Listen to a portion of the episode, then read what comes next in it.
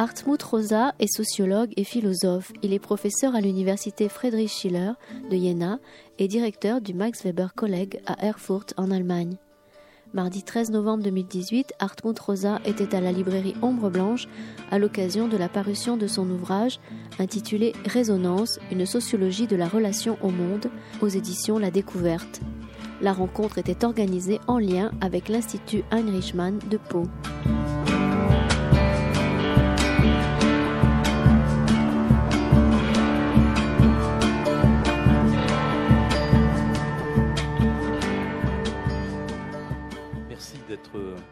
À cette heure un peu inhabituelle. Je vais monter un peu le son. Voilà, ce sera peut-être euh, mieux comme ceci.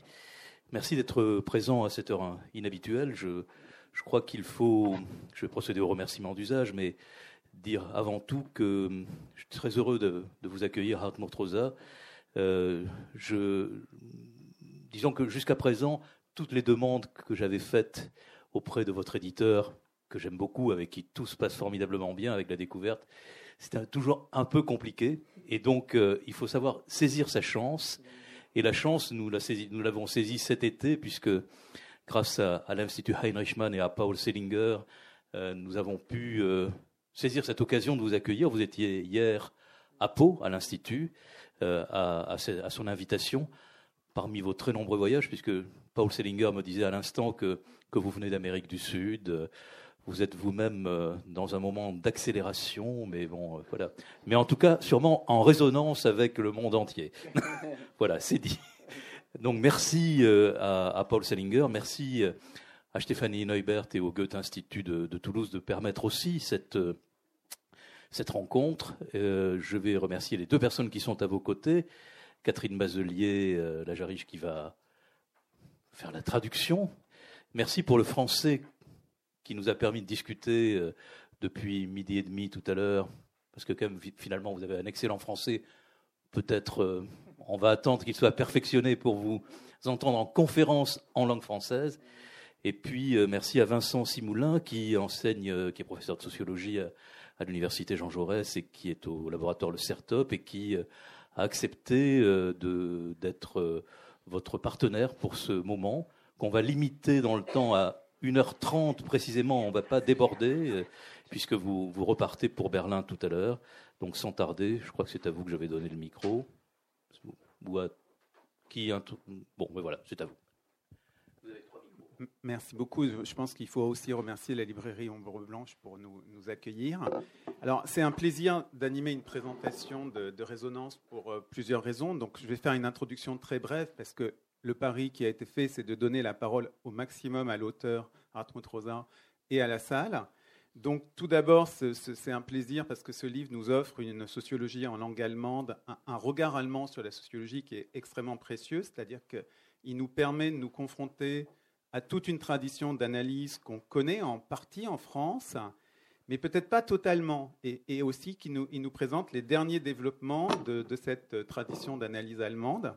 Il nous présente un ensemble de références d'une manière très stimulante, euh, très complète, et je pense qu'il nous permet de mieux comprendre des débats qui sont peut-être pas conduits exactement de la même façon en Allemagne qu'en France. Et, je pense, par exemple, il y a certains chapitres du livre sur euh, la théorie critique ou sur Georg Simmel, par exemple, euh, qui montrent que peut-être en, Allemagne, on le, perçoit de façon un peu différente. Peut-être en France, on insiste plus sur la sociologie de la vie, vie quotidienne qu'a fondé Simmel. Et peut-être là, on a un peu plus l'accent sur la réification, même si dans les deux cas, il y a les, deux aspects. Donc c'est un livre très précieux et c'est un livre très complet, je crois, très riche. Et donc c'est quelque chose d'important. Peut-être aussi un mot pour dire que Hartmut Rosa a déjà une œuvre très riche, y compris en français, puisque en allemand elle est encore plus riche. Mais en, français, on a déjà plusieurs livres qui ont été traduits, dont en particulier Accélération, et puis ensuite euh, Aliénation et Accélération et qui occupent une place quand même très particulière euh, dans, la sociologie, déjà, bien qu'ils aient été publiés qu'il y a quelques années, qui décrivent une société marquée par des rythmes de, plus en plus rapides, peut-être même précipités, hein, et qui surtout non seulement décrivent cette situation, mais éclairent cette situation, la, mettent en perspective et renouvellent justement les cadres d'analyse de la théorie euh, sociologique, de la philosophie aussi. Donc je pense qu'on y reviendra et euh, situe ces phénomènes d'accélération dans une logique qui est fondamentalement celle du capitalisme de la modernité tardive. je ne sais pas s'il faut traduire ou si c'est OK. C'est OK. Il parle parfaitement français. mais bon. Alors, alors, je vais juste conclure cette présentation. Donc, Résonance prolonge aujourd'hui euh, cette réflexion de, manière là aussi extrêmement euh, riche. Euh, la consolide, hein, puisqu'il y a une grande cohérence, il me semble, entre les, ouvrages parus en français, et renforce finalement une réflexion qui est conçue autour de trois termes clés. L'accélération, qui est issu de la logique de développement du capitalisme, qui est consubstantielle à, ce capitalisme tardif, l'aliénation qui euh, en résulte, qui, nous menace, et, les conséquences qu'elles peuvent avoir, et puis aujourd'hui, donc, la résonance comme peut-être objectif et solution. Donc c'est un ouvrage très riche qui a aussi pour intérêt de combiner des analyses empiriques, donc on essaiera d'en développer quelques-unes parce qu'elles sont très euh, stimulantes sur le, sur le chant, par exemple, la musique ou, ou, l'école, on en reparlera, ou la musique rock, je pense que c'est bien. Le besoin euh, physique de, résonance que chacun d'entre nous, et puis à côté de ça, des développements théoriques de très grande portée, hein, avec des, chapitres très riches là aussi, où l'auteur confronte ses thèses à une bonne partie de la littérature plus ou moins récente en sciences sociales. Alors, on, a fait le pari, comme on avait juste une heure et demie, de laisser au maximum la parole à l'auteur et à la salle. Donc, on va essayer de faire des, navettes très rapides. Donc, euh, on va procéder par séquence. Et dans chacune de ces séquences, qui dureront à peu près un quart d'heure, euh, l'auteur, euh, on, commencera par une question et puis on essaiera de donner une, deux, maximum trois questions à la salle. Il faudra poser des questions brèves, hein, si c'est possible d'aller assez vite. Et puis on passera à une séquence suivante. Et donc la première séquence, c'est la théorie de la résonance, peut-être juste pour les, personnes qui n'ont pas encore lu le livre. Quelle est au fond la grande thèse du livre et euh, la façon de le, présenter à, un lecteur qui ne l'a pas encore lu? Ok, euh, merci beaucoup euh, pour cette introduction très profonde. Et merci beaucoup pour l'invitation à, Toulouse, à, à la Goethe-Institut et à la librairie et à Paul Selinger, je suis très heureux d'être ici avec vous euh, cet après-midi. Euh, c'est la première fois que je suis à Toulouse, mais j'espère que ce n'est pas la dernière fois. c'est une euh, ville très très belle.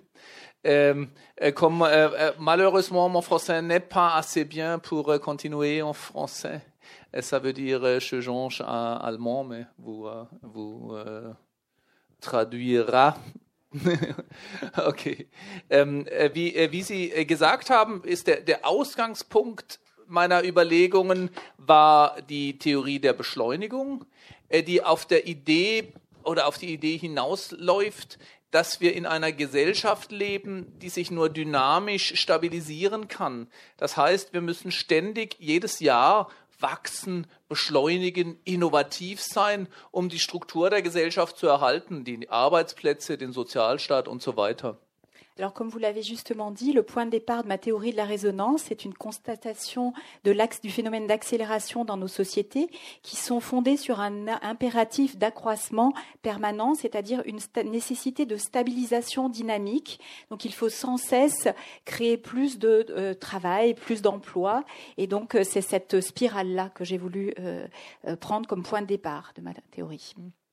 Und äh, diese, diese Logik der Beschleunigung und übrigens auch des Wettbewerbs führt dazu, dass wir als Menschen ständig gezwungen sind, uns zu optimieren, zu verbessern, ne, aktiver zu werden, innovativer zu werden, kreativer zu werden, unsere Wissensbasis zu verbessern, unsere sozialen Beziehungen zu verbessern. Wir sind in einem, in, in einer, also was mich interessiert, ist die Frage, wie wir in die Welt gestellt sind, wie wir an die Welt herangehen. Und der Zwang zur Optimierung setzt uns in, eine ganz bestimmt, in ein ganz bestimmtes Verhältnis zueinander und zur Welt. Donc, ce qui est intéressant dans cette logique d'accélération du même, du, du monde, c'est que nous sommes sans cesse obligés de nous améliorer, sans cesse obligés de nous optimiser. Il faut qu'on soit plus performant, euh, que nos relations sociales soient meilleures, que nous soyons plus innovants dans tous les domaines. Euh, nous avons cette logique non seulement de l'optimisation, mais également de la concurrence qui s'étend à tous les domaines. Das führt zu einem spezifisch modernen Weltverhältnis, in dem wir immer unter Zeitdruck sind, fast immer. Die Zeit ist der knappste Rohstoff äh, der, äh, der Gesellschaft und äh, es setzt uns in eine Welthaltung, die man mit Herbert Marcuse als Aggressionshaltung bezeichnen kann. Ständig müssen wir etwas kaufen, etwas erledigen, etwas beherrschen, etwas verbessern. Es ist eine ganz bestimmte Weise, in die Welt zu gehen. Et donc cela conduit à deux choses. Premièrement, nous sommes sans arrêt euh, sous la pression du temps. Le temps est la matière première qui nous manque le plus. Et deuxièmement, nous sommes dans une attitude au monde qui est une attitude en fait d'agression, comme l'a montré Herbert Marcuse. Nous sommes toujours obligés de réagir au monde, euh, d'être dans une attitude de combat à l'égard du monde. Äh, c'est pourquoi le, sous-titre du livre, c'est euh, une sociologie de, la relation au monde. Est-ce que c'est? De la relation au monde.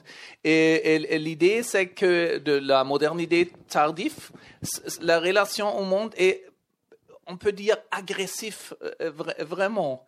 Il, par, par, par, exemple, si vous êtes pressé de temps, il, il, parce que après nous sommes terminés, il me faut aller à l'aéroport. et, ça veut dire je ne peux pas être en résonance avec vous ou avec les livres ou avec Toulouse. Il me faut être très très vite et très très terminé et fermé vraiment. Et c'est ce qui, qui, qui crée une, une, attitude, euh, un sentiment de l'aliénation. J'étais à Toulouse, mais je n'ai pas parlé avec les hommes. Je n'ai pas vu äh, la, cité, et, et, etc.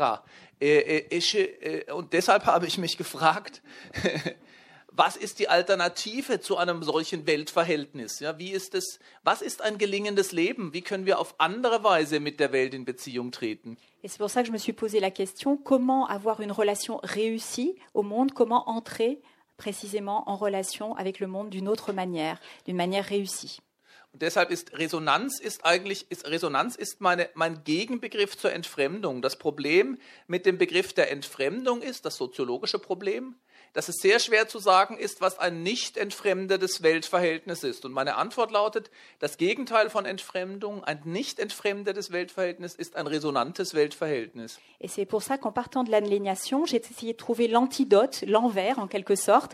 Qu'est-ce que serait un rapport au monde qui serait non aliéné? Et j'ai trouvé cette réponse en fait dans euh, le fait que ça serait un rapport de résonance au monde.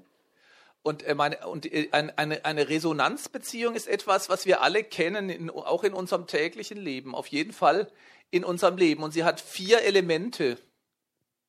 Äh, also, okay, diese vier, das erste Element ist, dass uns etwas wirklich berührt oder bewegt oder ergreift. Wir haben das Gefühl, das geht mich etwas an. Das ist eine andere Welthaltung als diese aggressive. Zum Beispiel, Sie wollen ganz schnell zum Flughafen und plötzlich hören Sie eine Musik, die sie einen Moment innehalten lässt, weil sie etwas wirklich berührt. Das kann eine Musik sein, das kann ein Mensch sein, der ihnen begegnet oder eine Idee, die sie hören. Also das erste Moment von Resonanz ist eine Berührung oder man könnte mit Bruno Latour sagen, ein Anruf. Etwas ruft uns an. Et donc, il y a quatre éléments dans cette relation de, de résonance qu'on peut expérimenter dans la vie quotidienne. Le premier élément, c'est le fait d'être touché par quelque chose. On pourrait parler aussi avec Bruno Latour d'appel. Il faut être, se sentir appelé par quelque chose. Par exemple, si je dois aller à l'aéroport, je peux entendre une musique. Et cette musique va me, me détourner un petit peu de cette aliénation. Ça peut être une musique, un être humain ou d'autres choses, en fait, un appel. Und ganz wichtig ist, äh, dass äh, es nicht bei dieser, man könnte es auch Affizierung sagen, etwas berührt mich, aber das, das ist nicht das Ganze der Resonanz. Das zweite Element ist, dass wir darauf antworten. Wir bewegen uns aus, aus, auswärts. Das ist äh, in dem Begriff der Emotion, emovere, moving outward, ist das sozusagen äh, enthalten. Also etwas berührt uns und wir antworten darauf mit den Augen, wenn sie leuchten, ne, mit der Körperhaltung, die sich ändert, aber auch, weil wir anfangen, über das, was uns da begegnet, nachzudenken, mit ihm in Kontakt zu treten. Also das zweite Element, ich nenne es in Deutsch Selbstwirksamkeit, il est impossible de le traduire. L'efficacité personnelle, oui. oui Donc l'auto-efficacité ou l'efficacité personnelle, c'est le deuxième élément majeur. Si on a seulement l'affect, ça ne suffit pas d'être touché. Il faut encore que l'individu euh, propose une réponse, qu'il réponde à cet affect premier. Et donc, euh, il faut sortir de soi-même. Euh, c'est l'émotion, c'est-à-dire on sort de soi-même, on va vers l'autre, et c'est ce, cette efficacité personnelle qui est le deuxième élément. Mhm. So, wenn Sie zum Beispiel, wenn es eine Idee ist, die eine Resonanz in Ihnen auslöst, dann fangen Sie an, diese Idee zu verarbeiten. Ich nenne das Anverwandeln. Sie machen es zu Ihrer eigenen Idee und denken darüber weiter. Oder wenn das, was ihnen begegnet, ein anderer Mensch ist, dann stellen wir fest, der berührt uns nicht nur, sondern wir erreichen ihn oder sie auch. Wir gehen ihm entgegen und stellen eine Verbindung her, sodass Resonanz eine zweiseitige Bewegung ist. Etwas berührt uns und wir erreichen etwas oder jemanden. Et donc, euh, ça, par exemple, si on est touché par une idée, qu'on entend une idée, on va essayer d'y répondre en y réfléchissant nous-mêmes, en l'assimilant. C'est ce que j'appelle l'assimilation transformante. Euh, de la même façon, on peut répondre à une personne qui nous touche, on va aller vers elle, on va chercher à l'atteindre. C'est donc euh, cette relation de résonance, elle est fondée sur un appel et une réponse à cet appel. Parce que c'est une, une assimilation, assimilation, assimilation, assimilation transformante. Là, vous avez le troisième élément, c'est la transformation. Si vous êtes, si vous êtes en résonance avec quelqu'un ou quelque chose, vous ne restez pas la même personne. Äh, wir verändern uns, indem wir berührt werden und darauf antworten, werden wir lebendig und das verändert uns. Und deshalb ist das dritte Moment einer Resonanzbeziehung die Veränderung. Et c'est là le troisième élément, c'est l'élément de transformation. Nous sommes transformés, c'est-à-dire que lorsque nous sommes touchés et que nous répondons, nous ne restons pas les mêmes, nous nous transformons. Und äh, deshalb sagt Bruno Latour zum Beispiel völlig zu Recht, das ist der Moment, in dem wir uns lebendig fühlen, also nicht entfremdet. Da, wo wir uns berühren und verändern lassen. Und deshalb ist diese Idee der Resonanz eben eine, eine, auch ein Gegenbegriff zur Identität. Identität heißt irgendwie, ich muss wissen, wer ich bin und bleiben, wer ich bin. Aber eigentlich sehnen wir uns danach, mit etwas in Kontakt zu treten, was uns auch verändert. Et donc c'est aussi euh, ce qui fait que Bruno Latour dit qu'on est là dans le vivant. on est dans le vivant parce que euh, c'est quelque chose qui nous transforme. C'est la différence en fait avec le concept d'identité qui est tout autre puisque le concept d'identité on cherchait à savoir qui on est, c'est quelque chose de plutôt figé, alors que euh, ce concept de résonance est un concept dynamique qui est dans le vivant. Und das vierte Element ist äh, sehr interessant äh, und auch schwer zu übersetzen. Je crois c'est la äh, indisponibilité. Unverfügbarkeit. Unverfügbarkeit. Es bedeutet, sie können Resonanz nicht erzwingen. Es gibt keinen Weg, um sicher zu sein, dass sie in Resonanz treten. Vielleicht kommen Sie zu den Vortrag mit der großen Erwartung, eine tolle Idee zu hören und dann sitzen sie hier und denken, also ich weiß nicht, was der Typ da vorne redet. Ja. Also, oder sie gehen ins Konzert, in ihr Lieblingskonzert ja, von ihrem Lieblingskünstler, die beste Oper oder Pink Floyd oder Metallica. Und, aber wenn sie da sind, passiert nichts. Sie fühlen sich nicht wirklich berührt. Sie fühlen sich vielleicht überwältigt. Aber ob ein Resonanz, ob sich Resonanz ereignet, das kann man nicht instrumentell sicherstellen. Es ist unverfügbar. Et donc, si le quatrième élément fondamental dans la résonance, c'est cette indisponibilité du monde, le fait qu'on ne puisse pas prévoir, qu'on ne puisse pas prédire si cette résonance va effectivement avoir lieu ou pas. Ça peut se produire lors d'une conférence. On peut écouter une conférence, se dire, je vais entendre des idées super qui vont être exposées, et puis finalement se dire, mais qu'est-ce que c'est que cet orateur? Il ne me touche pas du tout. De la même façon, on peut aller dans un opéra qui nous plaît beaucoup, un concert de musique, ça peut être Pink Floyd, ça peut être Metallica, et se dire ah ça va être le concert du siècle, et puis en fait on ne se sent pas du tout touché. Donc c'est indisponible, ce n'est pas prévisible. Es, kann auch das Gegenteil bedeuten. Vielleicht sind Sie nur hier, weil Sie jemand gezwungen hat. Vielleicht, ihr, ihr, vielleicht sind Sie Student und der Dozent hat gesagt, Sie müssen heute kommen. Und Sie denken, oh mein Gott, hoffentlich ist bald vorbei. Und plötzlich berührt Sie doch etwas. Also Unverfügbarkeit heißt, man kann nicht vorhersehen, wann sie sich ereignet oder nicht ereignet. Inversement, cette indisponibilité peut avoir des côtés positifs. Par exemple, vous pouvez être ici totalement par hasard ou parce que votre enseignant vous a forcé, contraint à venir écouter cette conférence et qu'en fait, peut-être vous allez découvrir des idées, vous allez avoir euh, euh, une émotion, vous allez être touché par cette conférence. Aber Unverfügbarkeit hat noch ein zweites Element, das mir sogar noch wichtiger ist, weil es bedeutet, es heißt nicht nur, dass ich nicht weiß, ob ich in Resonanz trete oder nicht, sondern wenn Sie mit einer Sache, mit einer Musik, einer Landschaft, einem Menschen in Resonanz treten und sich verwandeln, ist es unmöglich vorherzusagen, in welche Richtung man sich verwandelt. Also man, man kann sagen, Resonanzbeziehungen haben eine transformative Wirkung, aber das Ergebnis der Transformation lässt sich nicht vorhersagen. Resonanz ist immer ergebnisoffen. Et donc il y a un deuxième aspect qui m'intéresse beaucoup dans cette indisponibilité, c'est que non seulement elle n'est pas prédictible, mais que surtout on ne sait pas dans quelle direction on va se transformer. On sait qu'on va se transformer, mais on ne peut pas prédire quelle personne on va devenir à la suite de cette transformation. Quel sera le résultat? Und weil die moderne, und deshalb glaube ich, dass Resonanz ein Konzept ist, mit dem man einerseits die moderne Gesellschaft kritisieren kann, weil eine Gesellschaft, die permanent optimieren und beschleunigen und äh, Effizienz steigern muss, kann sich nicht auf ergebnisoffene Prozesse einlassen. Die Idee der Ergebnisoffenheit und der Verwandlung steht in Spannung zum Steigerungszwang der modernen Gesellschaft.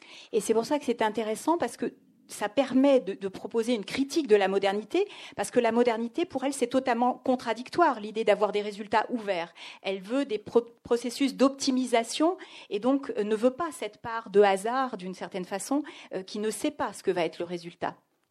Und äh, zugleich ist es eben nicht nur ein kritisches Konzept, sondern auch ein positives Konzept, das äh, nicht nur Kritik üben will, wie mit dem Begriff der Entfremdung, meine These ist, Beschleunigung führt zur Entfremdung, sondern das anzeigen will, was ein gutes Leben, eine bessere Gesellschaft sein könnte. So, es will eine Art von Wegweiser ähm, äh, sein, weil ich glaube, es ist nicht genug in der Soziologie und in der Philosophie, Gesellschaft nur zu kritisieren. Wir brauchen einen Sinn als Gesellschaft, brauchen wir einen Sinn dafür, was ein gelingendes Leben und eine gute Gesellschaft sein kann. Und ich habe versucht, das mit Resonanz zu formulieren. Et donc, ce qui m'intéresse dans ce concept de résonance, ce n'est pas seulement l'aspect critique, critique de la modernité, mais également l'aspect positif. C'est-à-dire qu'avec ce concept de résonance, euh, je peux établir euh, finalement quelque, euh, la norme, un critère de ce qui est souhaitable et de surtout de ce qui est la vie bonne. Et je crois que la sociologie, la philosophie ne se préoccupe pas suffisamment de ce que peut être la vie bonne.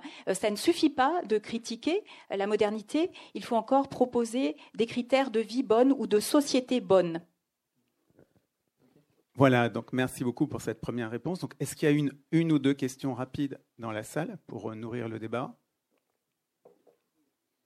Ou on passe directement à la deuxième question? Il est très important que la résonance, c'est pas la harmonie ou la consonance. Résonance, c'est aussi de contradire, widersprechen? Ja, und streiten. C'est la différence effectivement avec l'harmonie.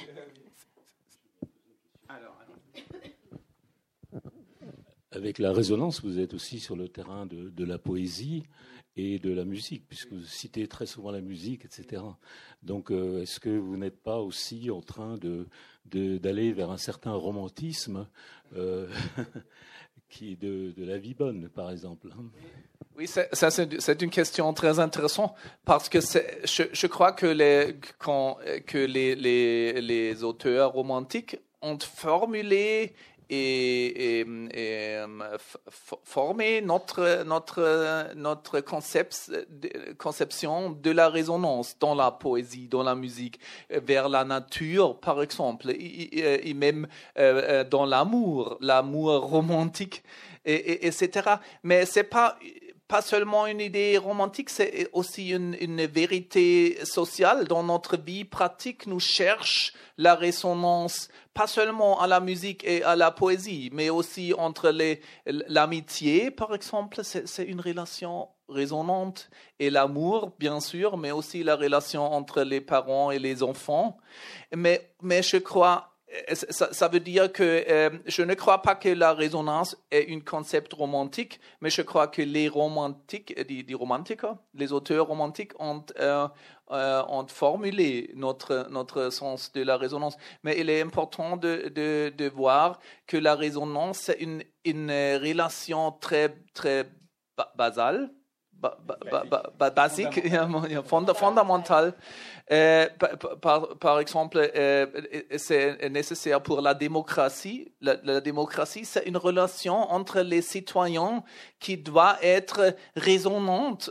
Il, est nécessaire que les, que les citoyens écoutent et répondent dans un euh, moment transformatif et aussi le travail pour, pour äh, ich mache mal nochmal kurz Deutsch. Also ich, ich glaube, dass Marx zum Beispiel wirklich recht hat, dass Arbeit eine Resonanzbeziehung zur Welt herstellt, eine materielle Form der Beziehung, weil wir arbeiten an einem Gegenstand, wir erfahren dabei ähm, ähm, Selbstwirksamkeit, äh, Selbstwirksamkeit und sie bedeutet uns etwas und wir verwandeln uns durch dieses Arbeiten. Deshalb glaube ich, dass Resonanz nicht nur ein romantisches Konzept ist, sondern ein sehr praktisches. Et oui, je crois que c'est vraiment un concept très pratique et pas seulement un concept effectivement qu'on trouve qui a été façonné par les romantiques, mais par exemple déjà chez Marx dans la relation au travail, euh, c'est une relation euh, résonante normalement à l'objet, c'est-à-dire qu'on va transformer l'objet en même temps qu'il y aura une auto-efficacité, une efficacité personnelle, on sera transformé également par ce travail. Peut-être, je vous donne la parole juste après, peut-être juste un complément là-dessus, parce qu'un des points très très stimulants du livre, c'est la combinaison d'une analyse de la résonance sous ses formes horizontales, euh, verticales et diagonales. Peut-être un mot là-dessus avant, avant de prendre les deux questions qui, qui arrivent, peut-être? Oui. Ähm, ich habe die Idee entwickelt, dass Resonanz, also dass sie drei Dimensionen hat. Also eigentlich ist meine These, dass sie ein gutes Leben haben, wenn sie in drei Dimensionen in Resonanzverbindungen stehen. Alors ma thèse, en fait, c'est que euh, vous avez une vie résonante, réussie, si euh, cette résonance se déroule, en fait, a lieu selon trois axes. Euh, trois axes, oui. Et, la première axe, c'est euh, euh, très connu, c'est là, je, je, je l'appelle l'axe horizontal, c'est l'axe social. Ja. Das heißt, äh, Resonanzbeziehungen sozialer Art haben wir, wenn wir Menschen haben, die wir lieben, zum Beispiel. Ja, das kann, können Lebenspartner sein oder Kinder oder Eltern, äh, mit de, wo unsere Idee immer die ist, dass wir sie nicht instrumentalisieren und nutzen und auch nicht abrichten und disziplinieren, sondern dass wir mit ihnen in Resonanzbeziehungen stehen. Und das Gleiche gilt für Freundschaftsbeziehungen. Freundschaft, anders als Bekanntschaft, sind Freunde die, die uns auch widersprechen, ja, indem wir eine andere Stimme hören hören und uns mit ihr auseinandersetzen, verwandeln wir unsere Positionen und verbessern sie und werden wir zu Subjekten. Deshalb denken wir, die meisten Menschen wissen und kennen horizontale Resonanzachsen. Donc la, la, le premier acte, euh, axe, pardon, on le voit dans les relations sociales, hein, c'est l'axe horizontal. C'est l'axe d'une part euh, avec qu'on connaît dans les relations d'amour, amour qui peut être avec nos conjoints, avec nos parents, avec nos enfants. Et donc euh, on voit également donc ce, cette, ce, phénomène de transformation et également euh, dans l'amitié, hein, puisque être en relation de résonance avec les amis, c'est aussi se laisser transformer et transformer le sujet. Et comme j'ai dit déjà, je crois que la démocratie est, un élément de la euh, résonance horizontale aussi parce que c'est une, façon de, connecter les citoyens dans une euh, communauté. Äh, die, die zweite Achse, und das hat die Soziologie eher vergessen, ist eine materielle Weltbeziehung. Wir sind auch leibliche, physische Wesen. Wir treten mit der Welt nicht nur intellektuell oder sozial in Kontakt, sondern leiblich in der Umgebung, in der Architektur zum Beispiel, natürlich auch in der Natur, in den Dingen, die uns begegnen, in der Arbeit, in der Bildung, mit Objekten und Artefakten. Das nenne ich die diagonale oder materielle Achse der Weltbeziehung. Mit den Stoffen, mit den Dingen, mit denen wir leben und uns umgeben, auch mit den Tieren und Pflanzen. Auch da, oder, da gibt es die Sehnsucht und die Möglichkeit, mit den Dingen, mit der materiellen Welt in Resonanz zu treten. Le deuxième axe est un axe que j'ai appelé diagonal ou matériel. C'est l'axe qui nous relie aux choses. Et je crois que ça, c'est un aspect qui a été largement oublié par la sociologie, le rapport aux choses, c'est-à-dire que nous ne sommes pas seulement de purs esprits, nous sommes un corps et nous sommes aussi influencés par notre environnement, par l'architecture, par les objets qui se trouvent là, par les plantes, par la nature, par les animaux également, par euh, nos objets de travail. Et tout ça, donc, a une influence euh, sur, sur nous en tant que sujet. C'est pourquoi euh, le, le, travail est très important pour, pour la majorité des, des hommes, euh, euh parce que c'est une, une, une, axe euh, diagonale ou matériel très très important. Aber die dritte, die dritte Achse der Welt äh, der, von Resonanzbeziehungen, die nenne ich vertikal oder existenziell. Und hier geht es um die Frage, wie wir mit der Welt oder dem Leben oder der letzten Wirklichkeit überhaupt verbunden sind. Bei Karl Jaspers äh, verwendet dafür den, Sinn, äh, den, den Begriff des Umgreifenden. Die, die, die Frage ist, wie wir mit der letzten Wirklichkeit verbunden sind, wie immer Sie sie nennen. Sie können sie Schöpfung nennen oder Natur oder das Leben oder die Welt oder die Geschichte. Aber da geht es um die Verbindung mit dem Ganzen. Et donc le troisième axe, c'est l'axe vertical ou existentiel. Euh, c'est l'axe qui nous relie à ce qui est au-dessus de nous. Alors on peut, on peut lui donner plusieurs noms. On peut l'appeler la vie, on peut l'appeler la nature. Euh, ça peut être la métaphysique euh, également. Euh, donc c'est ce qui nous relie à au-dessus de nous. C'est ce que euh, Karl Jaspers a appelé l'enveloppant. Et donc c'est ce qui effectivement est au-dessus de nous-mêmes. Äh, noch, eine, noch ein Satz. Ähm, ich glaube, das ist der Grund, warum Religion für Menschen häufig so wichtig ist. Weil die Religion äh, uns einen Sinn dafür gibt oder auch Praktiken zur Verfügung stellt, die in uns die Vorstellung oder die Erfahrung wecken, dass am Grunde unserer Existenz, an unserem, äh, in unserem Boden sozusagen, aber auch jenseits von uns eine Resonanzbeziehung steht. Da ist einer, der hört uns und der sieht uns und der hat uns bei unserem Namen gerufen oder den Lebensatem eingehaucht, wie immer wir das nennen mögen. Das gibt uns einen Sinn vertikaler oder existenzieller Resonanz. Am Grunde meines Daseins liegt nicht das schweigende oder das feindliche Universum, wie Camus es gedacht hat oder Friedrich Nietzsche, sondern ein antwortendes Universum. Et donc, je crois que c'est la raison qui explique pourquoi la religion aussi parle à tant de gens, parce que la religion permet de donner un sens à notre vie et qu'elle dit qu'il y a quelque chose non seulement au plus profond de nous-mêmes, mais également au-delà de nous-mêmes, et que c'est ce qui nous a qui nous a insufflé la vie, si on peut le dire comme ça, ou encore ce qui nous a, qui a donné un sens à notre vie, et que finalement, euh, dans l'univers, il n'y a pas euh, le rien, il n'y a pas, si on pense à Camus ou à Nietzsche, donc ce n'est pas ce rien, mais qu'au contraire, il y a quelqu'un ou quelque chose, quelqu'un qui nous a appelés par notre nom. Aber äh, für die Moderne hat auch noch andere Dimensionen vertikaler Resonanz, zum Beispiel Naturerfahrungen. Ja, Menschen, auch wenn sie nicht religiös sind, haben den Sinn dafür, dass wir Teil einer Natur sind, in die wir hineinhören können, zum Beispiel am Ozean oder in den Bergen oder in der Wüste. Und äh, wie beim Gebet entsteht eine Achse zwischen unserem Innersten und dem Äußersten. Und äh, neben der Natur äh, haben wir eine ähnliche Erfahrung in der Kunst. Wenn Sie ins Konzert gehen, zum Beispiel Musik hören, dann hören Sie die Musik ganz in sich und sie kommt doch von außen. Überall entsteht so etwas wie eine vertikale Resonanzachse Et aujourd'hui, euh, à l'époque de la modernité, donc ce, ne sont pas forcément euh, ces expériences de résonance qui sont trouvées dans la religion, mais on peut en faire l'expérience avec la nature, euh, que ça soit dans les déserts ou à l'océan. Euh, on a l'expérience à la fois de quelque chose qui est au plus profond de nous et en même temps d'un appel extérieur qui vient à travers nous. Ça peut être euh, donc la nature, mais ça peut être l'art, ça peut être la musique, d'autres formes de résonance verticale dans notre quotidien d'homme moderne.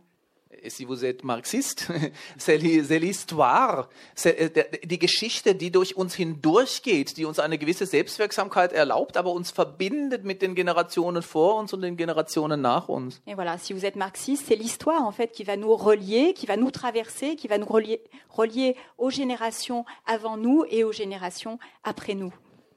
Ok, alors on avait deux questions. On va les prendre ensemble. Peut-être pas besoin de micro, bonjour. Euh, vous avez évoqué Marcus tout à l'heure. Je peux poser la question en allemand ou en français.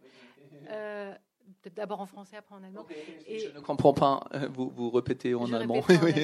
Est-ce que votre théorie de la résonance s'inscrit dans la continuité de sa théorie de la nouvelle sensibilité qu'il a, où il prône un autre rapport au monde aussi Ou est-ce que c'est pas du tout dans cette continuité-là que s'inscrit votre théorie La nouvelle sensibilité de, de, de quel auteur Von Marcuse. Ah ja, oui, oui, äh, oui, oui, oui, oui. Äh, okay.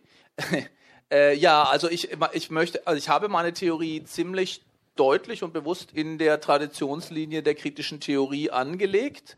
Mein, mein Lehrer ist Axel Honneth äh, sozusagen, aber ich wollte, ich wollte eigentlich auch zurückgehen zur ersten Generation kritischer Theorie von Adorno, Horkheimer, auch Erich Fromm und, und Marcuse, ähm, die äh, diese Idee, äh, äh, erstens natürlich die, die Diagnose der Entfremdung sehr stark gemacht haben, die ich bei Honnet und Habermas in dem Sinne gar nicht mehr finde eigentlich. Und Marcu äh, Marcuse, übrigens auch Adorno, sie alle hatten einen, einen Sinn dafür, wie das nicht entfremdet, was das Gegenteil von Entfremdung ist. Ne? Bei Adorno irgendwie ein mimetisches, anschwiegendes äh, Weltverhältnis. Und äh, in Triebstruktur und Gesellschaft hat Marcuse tatsächlich die, die, Idee eines erotischen Weltverhältnisses entwickelt, das er dem Prometheischen, dem Aggressiven entgegenstellt. Äh, und diese und, äh, und, und, auch in, in seiner äh, in, in, der Theorie der, äh, der, der Sensibilität äh, ähm, äh, gibt es diese Vorstellung eines anderen, übrigens sogar eines libidinös aufgeladenen äh, Beziehung mit mit Welt, von die sehr viele ähm, Gemeinsamkeiten mit der mit der Resonanztheorie tatsächlich hat. Also was ich eigentlich versucht habe zu tun, ist zu sagen, das was ich äh, bei Adorno mimetisch und bei, bei Walter Benjamin als, er hat diesen seltsamen Begriff der Aura oder des Auratischen als irgendwie Gegenbegriff zum Verdinglichenden. Und, ähm, Darf ich kurz Okay. Oui, alors tout à fait, ma, ma, ma théorie de la, ma thèse de la, de la résonance s'inscrit tout à fait dans la, dans la lignée de la théorie critique de l'école de Francfort. Alors effectivement, euh, Marcuse, oui, la théorie de la, la sensibilité, euh, mais aussi j'ai essayé de revenir à la première génération de l'école de Francfort, revenir à Adorno, Horkheimer. Euh, mon, mon, enseignant, mon grand enseignant, celui qui, qui m'a formé, c'est Axel Honneth. Et effectivement, euh, on trouve chez, chez, ces personnes, alors moins euh, chez euh, Habermas, par exemple, on trouve moins cette idée de cette réflexion sur l'aliénation, mais on trouve donc de contre-exemples, des contre-exemples ou des antidotes à l'aliénation euh, chez Adorno avec euh, sa théorie donc du mimétisme. On le trouve chez Benjamin avec la théorie de l'aura. On le trouve chez Marcuse avec euh, l'approche libidinale, on peut on peut dire, hein, érotique, érotique au, à la, au monde, cette cette relation au monde. Et donc effectivement, je m'inscris tout à fait dans, le sillage euh, de cette théorie critique. So, die, die, meine Frage war, wie, wie, wie kann, ich, kann ich soziologisch philosophisch und soziologisch ein mimetisches, auratisches, erotisches Weltverhältnis beschreiben oder charismatisch mit Max Weber? Und meine Antwort war ja, da, war dann zu sagen, ja, das ist ein resonantes Weltverhältnis und es hat diese vier Elemente. Voilà, donc ma, ma, la question que je me suis posée, c'est comment je peux traduire ça en termes sociologiques, euh, cette, ce rapport donc à la fois donc charismatique si on, on se place dans la pensée de Max Weber, ou auratique, ou libidineux, enfin érotique, ou mimétique pour euh, pour Adorno. Donc comment je peux traduire ça euh, en termes sociologiques? Voilà, c'était ça mon idée euh, à la base donc de ma théorie de la résonance.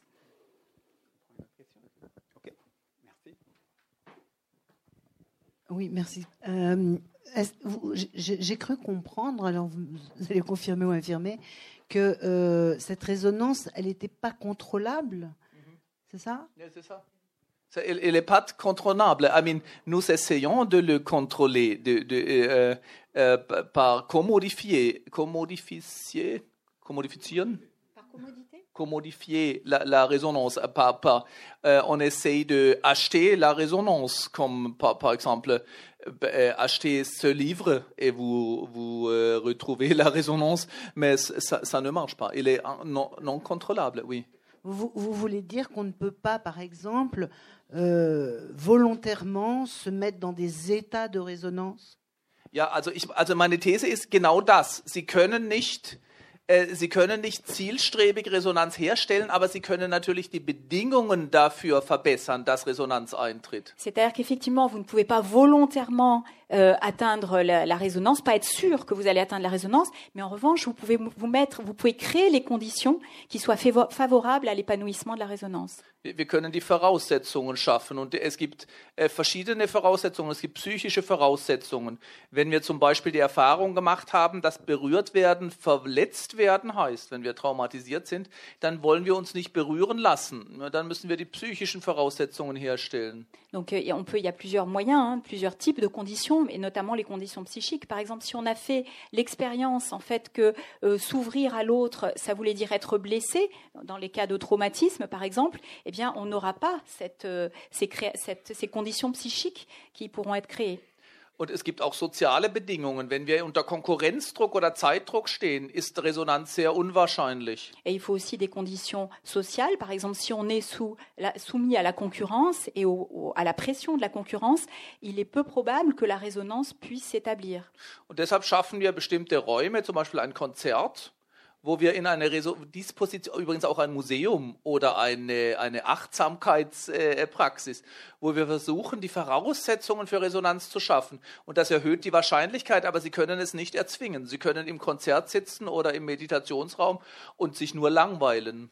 Et donc c'est pour ça que nous créons des espaces qui soient favorables à l'épanouissement de cette résonance.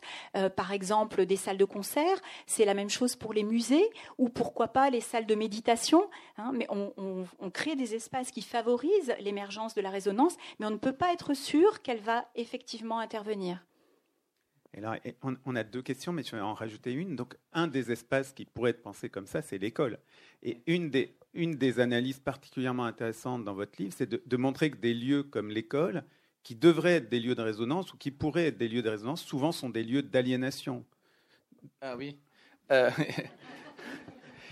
Also das interessiert mich sehr aus verschiedenen Gründen, weil ich glaube wirklich, dass Kinder sind in allererster Linie Resonanzwesen. Resonanz ist nichts, was wir erst erlernen müssen, was das Ergebnis kultureller Prozesse sind. Kleine Kinder treten zur Welt in ein Resonanzverhältnis. Sie können das äh, zum Beispiel auf YouTube sehr schön sehen mit äh, sogenannten Still-Face-Experiments, wie kleine Kinder meistens mit der Mutter oder auch mit dem Vater, mit, der, mit, mit dem Gesicht, mit der Stimme, mit allem in Resonanz versuchen zu gehen. Und wenn die Eltern das nicht mitmachen oder die Erwachsenen, sondern nur reingucken, dann, dann, äh, dann wird das Kind äh, nicht nur nervös, dann, äh, dann dreht es geradezu durch. Et oui, ça m'intéresse beaucoup euh, l'idée de l'école, justement, comment ça peut euh, favoriser ou pas euh, la résonance. Et ça, c'est très vrai chez les tout petits enfants. Si vous voyez les tout petits, le petit enfant est par lui-même un être résonant. C'est-à-dire que de lui-même, il va chercher à établir ce contact. On le voit sur, donc il y a des, des, images sur YouTube où on voit les, les petits enfants qui cherchent le regard des adultes, qui vont chercher à entrer en contact. Et si l'adulte ne répond pas, eh bien, effectivement euh, ce phénomène ne va pas se produire. Mais par lui-même, par essence, le petit enfant est, euh, cherche à entrer en, en relation de résonance. Deshalb glaube ich, dass wir, wenn man fragt, was ist ein Mensch, Bevor wir Sprachwesen sind und bevor wir Vernunftwesen sind, sind wir Resonanzwesen. Und auch wenn wir Sprache und Vernunft verloren haben, vielleicht weil wir Demenz im Alter entwickeln, auch dann sind wir immer noch Resonanzwesen. Das haben mir Gerontologen beigebracht, die gesagt haben, weil ich habe über Kinder geschrieben in dem Buch, aber nicht über alte Menschen. Und ich fand das wirklich interessant, dass die gesagt haben, ja, auch wenn wir Sprache und Vernunft verlieren, reagieren wir immer noch zum Beispiel auf Töne, auf Stimmen, auch oft, manchmal können alte Menschen, die Demenz sind, noch tanzen. Und da sieht man, dass die Resonanzbeziehung fundamental für uns Menschen ist. Et c'est ce que je trouve aussi très intéressant, parce que si on cherche à, définir qu'est-ce que l'être humain, euh, avant, enfin, avant même d'être un être de parole ou un être de raison, euh, il est un être qui, qui est résonnant. C'est-à-dire que même si vous perdez la parole, l'usage de la parole, et que vous perdez la raison, vous pouvez être encore résonnant. On le voit chez les tout petits enfants, mais on le voit aussi à l'autre bout, euh, chez les personnes âgées, dont je n'ai pas parlé dans, mon livre, euh, mais j'ai parlé avec des gérontologues, et effectivement, on voit très bien que même des personnes séniles euh, entrent en résonance, elles sont capables de danser, par exemple, elles sont émues, et donc elles sont résonnantes alors même qu'elles ont perdu la raison. Und die Schule, glaube ich, glaube, dass wir einen großen Fehler machen, weil wir denken, Bildung ist die Vermittlung von Kompetenzen, von Kontrolle, ja, die wir dann messen können. Wie viel Kompetenz hat äh, das eine oder das andere Kind? Äh, wir wollen äh, Schule komplett kontrollierbar und machen. Aber Bildung ist etwas ganz anderes. Bildung bedeutet, dass die jungen Menschen, die Schüler mit den verschiedenen Sinnprovinzen des Lebens in Resonanz gehen. Eine gute Bildung führt dazu, dass Kinder dann sagen, oh, ich mag Musik, Musik sagt mir etwas oder Politik sagt mir etwas oder Astronomie oder ich kann mit Geschichte etwas anfangen. Bildung ist der Prozess, in dem die Geschichte anfängt, zu den Kindern zu sprechen oder die Politik oder die Physik oder die Astronomie. Da, ich glaube, wenn wir denken, da geht es um Kompetenzvermittlung, dann haben wir einen Fehler gemacht. Und das Problem jetzt, ich bin gleich fertig, das Problem, äh, das Problem in der Schule ist, dass sie für manche, für die Bildungsgewinner, für manche sozialen Schichten, Bourdieu a écrit beaucoup de ça, äh, für manche wird, äh, hat Schule diese Funktion. Sie schließt sozusagen Resonanzsphären auf. Und für andere, für sogenannte Bildungsverlierer, wird die Schule zur Entfremdungszone, dass sie sagen, ach, Politik sagt mir nichts, Physik sagt mir nichts, Musik sagt mir auch nichts. Und dann verlieren sie vielleicht diese Resonanzfähigkeit, die uns ursprünglich gegeben ist. Oui, alors je crois que justement c'est un aspect très important. Euh, d'une part parce que euh, on conçoit l'éducation et la formation, je crois que c'est là une grande erreur, comme une, une, transmission et une accumulation de compétences, de manière en quelque sorte quantitative. Hein. Il faut transmettre des compétences et acquérir des compétences.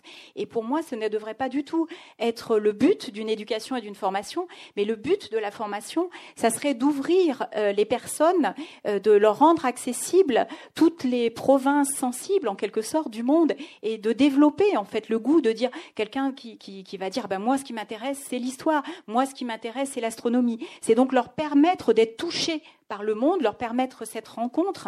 Et donc, euh, si cela n'a pas lieu, en fait, euh, il y, a, un échec total. Et on le voit bien euh, dans les, bon, par exemple, dans les études de, Bourdieu, il y a les perdants et les gagnants du système scolaire. Les, gagnants, grâce au système scolaire, ils auront accès à des sphères de résonance, mais les perdants n'auront pas accès à ces sphères de résonance. Donc, c'est un, un système ségrégatif.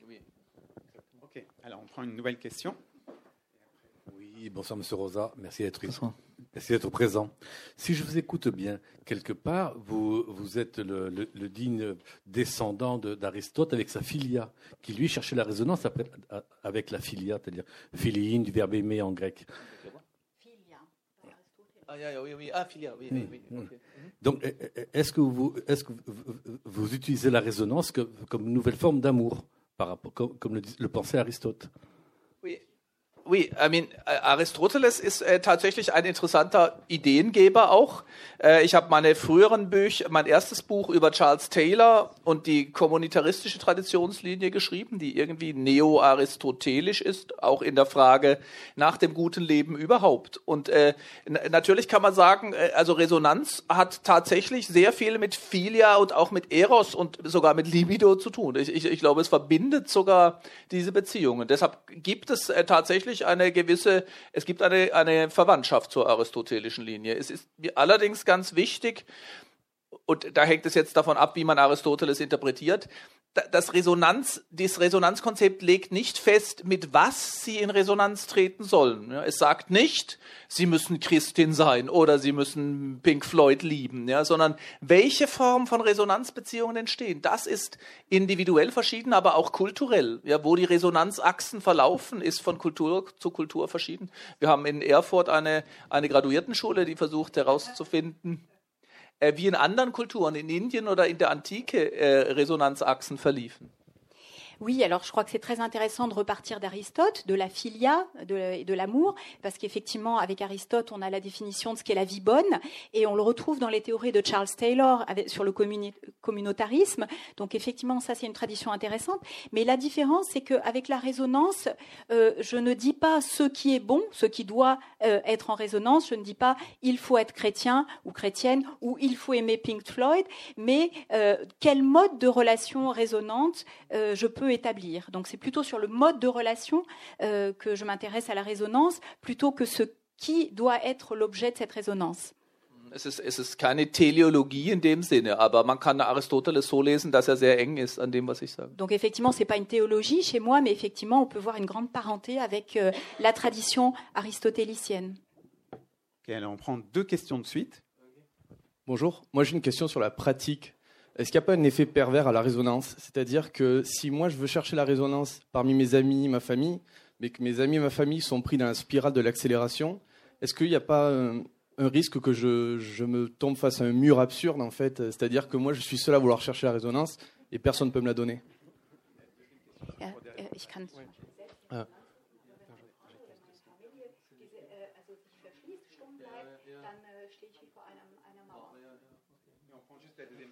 Euh, bonjour, merci. Euh, moi, c'est plus sur l'idée d'aliénation et l'idée d'accélération que je voudrais revenir. Vous parliez donc, euh, par exemple, du fait qu'après la conférence, vous allez devoir rapidement aller prendre l'avion, etc.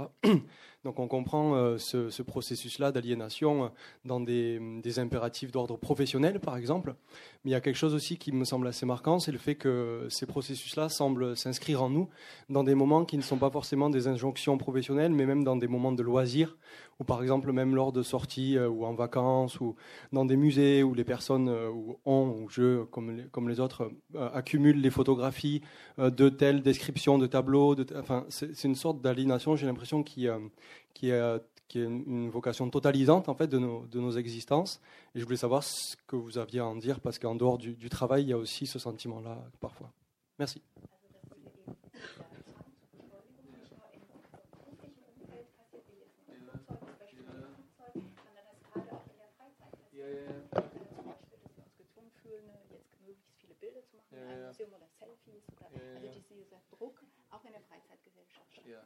Ok, merci beaucoup pour ces deux questions qui sont très grandes. Äh, ich mache es deutsch, es geht schneller. Also ich glaube, Sie haben völlig recht. Also mit, ich fange mit der zweiten Frage an. Äh, fotografieren zum Beispiel ist ein sehr interessante, ist eine sehr interessante Praxis, weil wir, weil wir sie fast alle inzwischen tun. Also auch ich zum Beispiel habe schon so lange darüber nachgedacht und ich bin ein, ich weiß es theoretisch und praktisch. Ein Foto zu machen zerstört eigentlich den, den Resonanzmoment. In dem Moment, wo ich praktisch den Blick auf die Welt habe durch die Fotolinse, auch nur von der Idee her. Ich, ich habe übrigens gerade überlegt, ob ich das hier fotografieren soll weil es toll ist, in, in Toulouse äh, äh, sie zu treffen. Aber in dem Moment ist es wirklich Resonanz zu töten. Die Vorstellung ist, dass man diesen Moment nach Hause trägt und verfügbar macht. Der Wunsch nach Fotografieren ist das Unverfügbare, l'indisponible, faire, äh, disponible. Und es funktioniert nicht, aber wir sind sehr, sehr versucht, das zu tun. Wir kaufen und sammeln und akkumulieren potenzielle Resonanzmomente. Aber indem wir ständig versuchen, sie zu akkumulieren, sie verfügbar zu machen und zu erhöhen, verfehlen wir die Resonanzbeziehung. Deshalb glaube ich, dass eine Resonanzorientierung zum guten Leben auch in der Freizeit und im Museum und überall gegen eine Steigerungsorientierung steht. Wir, wir müssen uns entscheiden, entweder steigern, akkumulieren oder äh, Resonanz. Je vous remercie pour ces deux questions euh, très intéressantes. Je commence par la seconde. Euh, donc effectivement, vous avez tout à fait raison que cet impératif d'accélération se retrouve même dans nos moments de loisirs. Et je prends cet exemple de la photo qui est tout à fait marquant euh, parce qu'effectivement, nous vivons dans une société où nous sommes tentés de photographier sans cesse, de fixer les moments. Et moi-même, j'ai été tentée de, prendre en photo parce que je suis contente de vous rencontrer ici à, à Toulouse. J'ai été tentée de faire une photo.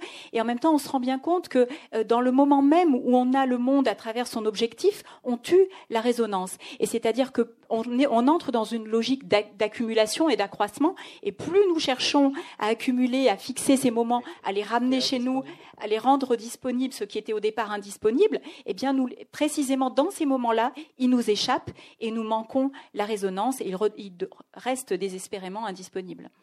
Und äh, zu der ersten Frage, äh, Sie haben völlig recht, Resonanz ist nicht ein emotionaler Zustand und äh, nicht etwas, was nur das Subjekt hat.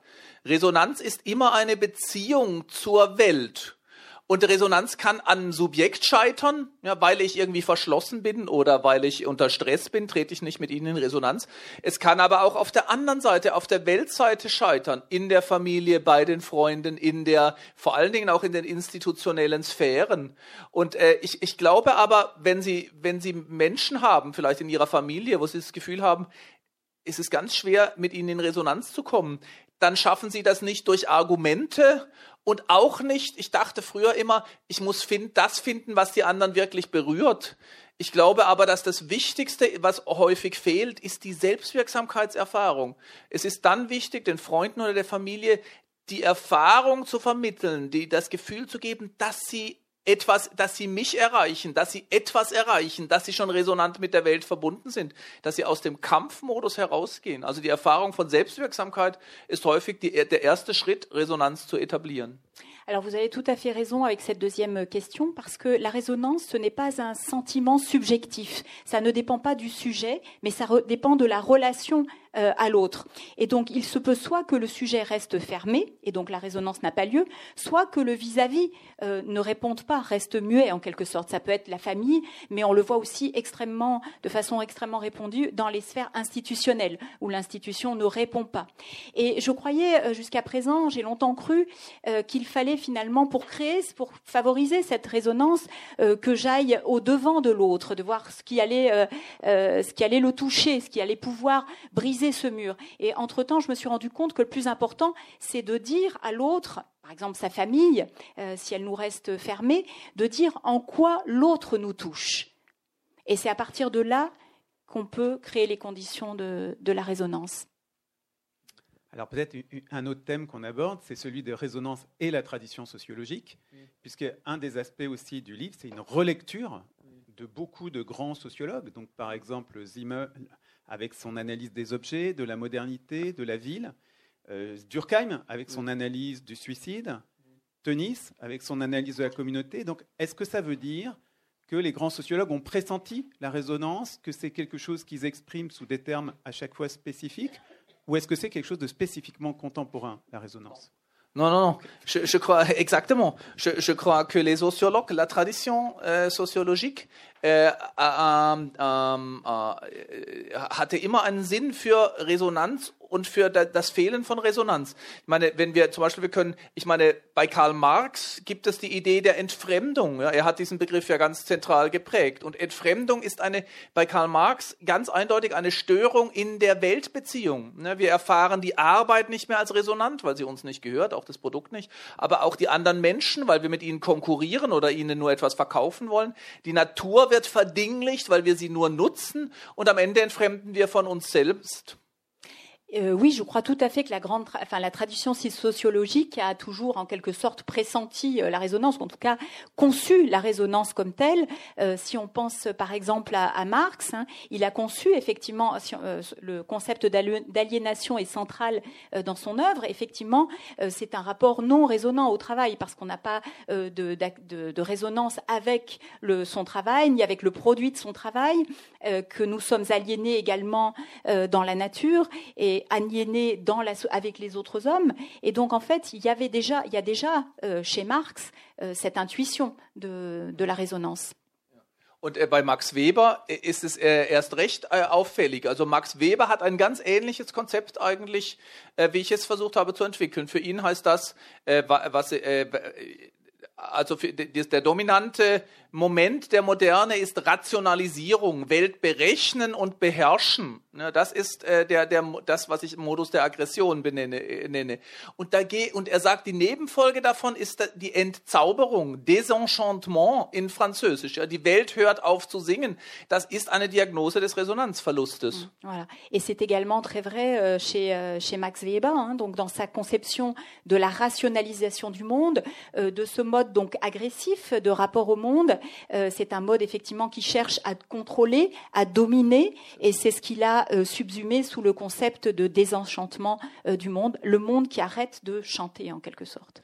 Und äh, Durkheims Konzeption der Anomie et, le suicide, suicide c'est une Diagnose de, de la, de, de, des Resonanz, auch das äh, des Resonanzverlustes. Ja. Anomie ist, wenn du sozusagen die gelingenden Weltbeziehungen, die antwortenden und sprechenden Weltbeziehungen äh, äh, verloren hast. Deshalb hat er nach, nach einer neuen Form von Solidarität gesucht.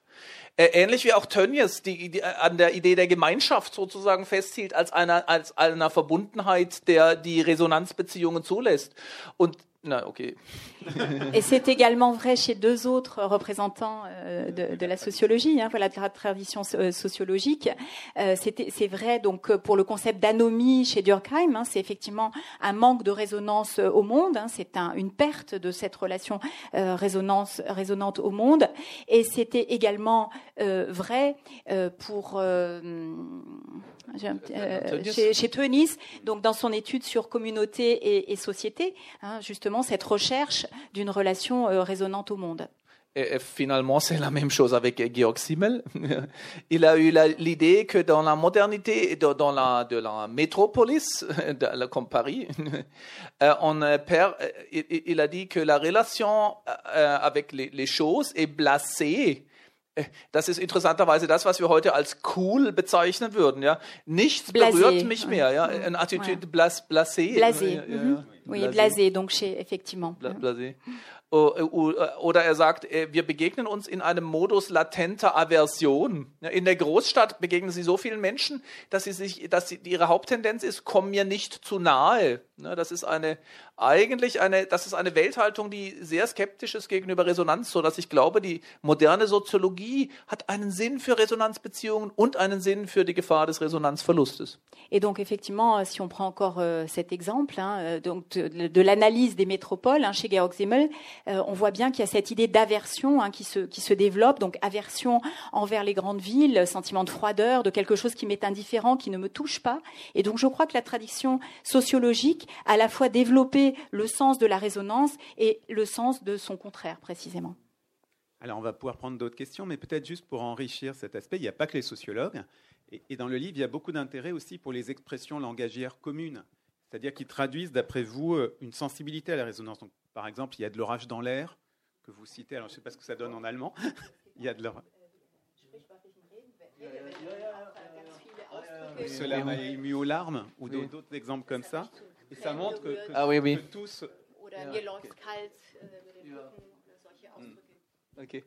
Ja, ist, ja, ist ja complètement vrai. I mean, Resonanz ist kein, ist nichts. Also das Konzept ist theoretisch, aber die Erfahrung ist sehr praktisch. Ja, wir machen sie jeden Tag. Also zum Beispiel in solchen, in, in, in dieser, in, in, in dieser Erfahrung, die wir dann sagen, da hat mich etwas zu Tränen gerührt oder jemand hatte Tränen in den Augen. Na, das ist ein, ein Resonanzmoment. Da hat mich etwas existenziell berührt. Und auch ähm, äh, zum Beispiel, wir kennen das auch, sehr interessant ist auch diese alltagspraktische Erfahrung, dass wir sagen, zum Beispiel, wenn Sie Lehrerin sind, an der Uni oder an, einem, an, einer Schule, dann wissen Sie, was es bedeutet, äh, teilnahmslose, stumpfe Blicke zu sehen. Ja, die Kinder, und das geht auch in einer Konferenz häufig so, die Leute sind müde und nicht wirklich interessiert oder sogar widerwillig und plötzlich passiert etwas im Klassenzimmer oder im Raum, äh, das die Augen aufleuchten lässt. Ja, jeder weiß, was das heißt. Die Augen leuchten auf. Es ist ein Phänomen, das wir eigentlich bisher nicht wirklich, Sie können das nicht wirklich messen oder untersuchen. Ja, genau genommen wissen wir nicht, was wissenschaftlich, was es heißt, Augen leuchten auf. Aber es ist eine Erfahrung, die wir alle haben. Und das Aufleuchten der Augen im Gegensatz zum stumpfen, teilnahmslosen Blick ist ein Moment, ist ein Anzeichen für eine, für, äh, für eine Resonanz, so wie Augen überhaupt Resonanzfenster sind. Oui, je crois que c'est vraiment euh, cette question des expressions langagières, c'est très important parce que la résonance, ce n'est pas qu'un un concept théorique, c'est vraiment une pratique au quotidien. Ce sont des expériences pratiques qu'on peut faire euh, dans des expressions comme euh, j'ai été ému aux larmes, hein, ou il, il, avait les yeux embués de larmes, parce qu'effectivement, on voit bien que ce sont des choses qui nous touchent dans le quotidien et qui vont passer par, euh, par le corps euh, et effectivement euh, aller vraiment dans, dans les affects. Ok, on prend une autre question alors. Même deux autres. Euh, Excusez-moi, je voulais rajouter, donc c'est une expérience qu'on peut faire euh, tout à fait à l'école. hein, S'il y a des enseignants ici, on peut tout à fait voir dans une classe d'élèves ou d'étudiants à quel moment on a euh, des regards apathiques devant nous et désintéressés, et à quel moment peut-être subitement il y aura une lueur dans les yeux, les yeux qui vont se mettre à briller. Ça, on peut pas le quanti- quantifier. Il n'y a aucune définition scientifique des yeux qui se mettent à briller, mais on peut effectivement l'expérimenter dans le dans le quotidien. Juste euh, pour, pour ma curiosité personnelle, euh, est-ce que vous faites des liens entre résonance et empathie? Ah oui. Äh, oui, äh, äh, äh, also Empathie und Resonanz haben natürlich viel miteinander zu tun. Ähm, es gibt zwei kleine Unterschiede. Das eine ist, dass wir Empathie ja nur mit anderen Menschen in der Regel haben. Ja, es, also man würde nicht sagen, man hat Empathie mit den Sternen oder mit einem Berg. Ja, ich glaube eben, dass Resonanz nicht nur zwischen Subjekten, zwischen Menschen sich ereignet, sondern diese anderen beiden Achsen, die Diagonale, die materielle Achse und auch die vertikale, würde man in der Regel nicht unter Empathie fassen. Das ist der eine Unterschied. Und der andere ist, dass es nicht nur um das Mitfühlen geht, sondern um das Antworten. Ja, und die, also Empathie enthält nicht so stark dieses Moment der Antwort und der Transformation. Oui, je vois deux petites. euh, effectivement, c'est très proche de l'empathie, mais je vois deux différences. Première différence, l'empathie, on la ressent pour des sujets, et donc il manquerait ces deux autres axes, euh, l'axe diagonal avec les choses. Hein, on peut pas dire j'ai de l'empathie pour les étoiles ou pour une montagne, et puis également l'axe vertical. C'est la première différence. Euh, la deuxième euh, différence, c'est que, à la différence de l'empathie, qui est une fait de, le fait de ressentir avec les, personnes, la, la résonance suppose une réponse. C'est une attitude responsive et pas seulement euh, le fait d'être touché. Responsiv et transformativ. Transforma- et transformante, oui. Mm. Ok, on prend une autre question. Vous avez parlé d'aversion, donc d'impossibilité d'établir le contact. Et je me suis demandé si le, le sociologue euh, Elias Canetti, dans Masse et puissance, n'a pas justement des, euh, disons, déployé l'inverse de ce que vous faites, c'est-à-dire la haine du contact. Euh, et il a donc c'est l'envers, disons, que de la résonance, quoi. Et oui, oui. ah oui, oui.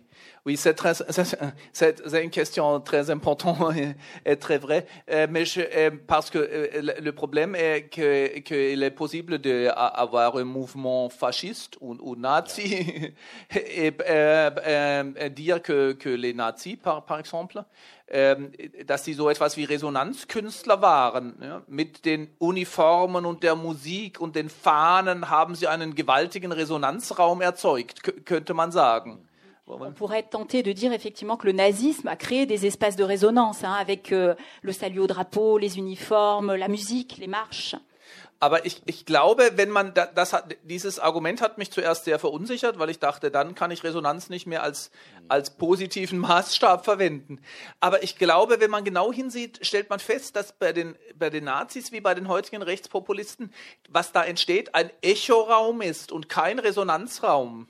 Et alors au début, effectivement, cet argument euh, m'a un petit peu déstabilisé. Je me suis dit, mais si c'est ça, je peux pas parler effectivement de résonance, si ça peut être utilisé de manière négative, euh, par exemple pour le fascisme, le nazisme ou les populismes d'extrême droite aujourd'hui.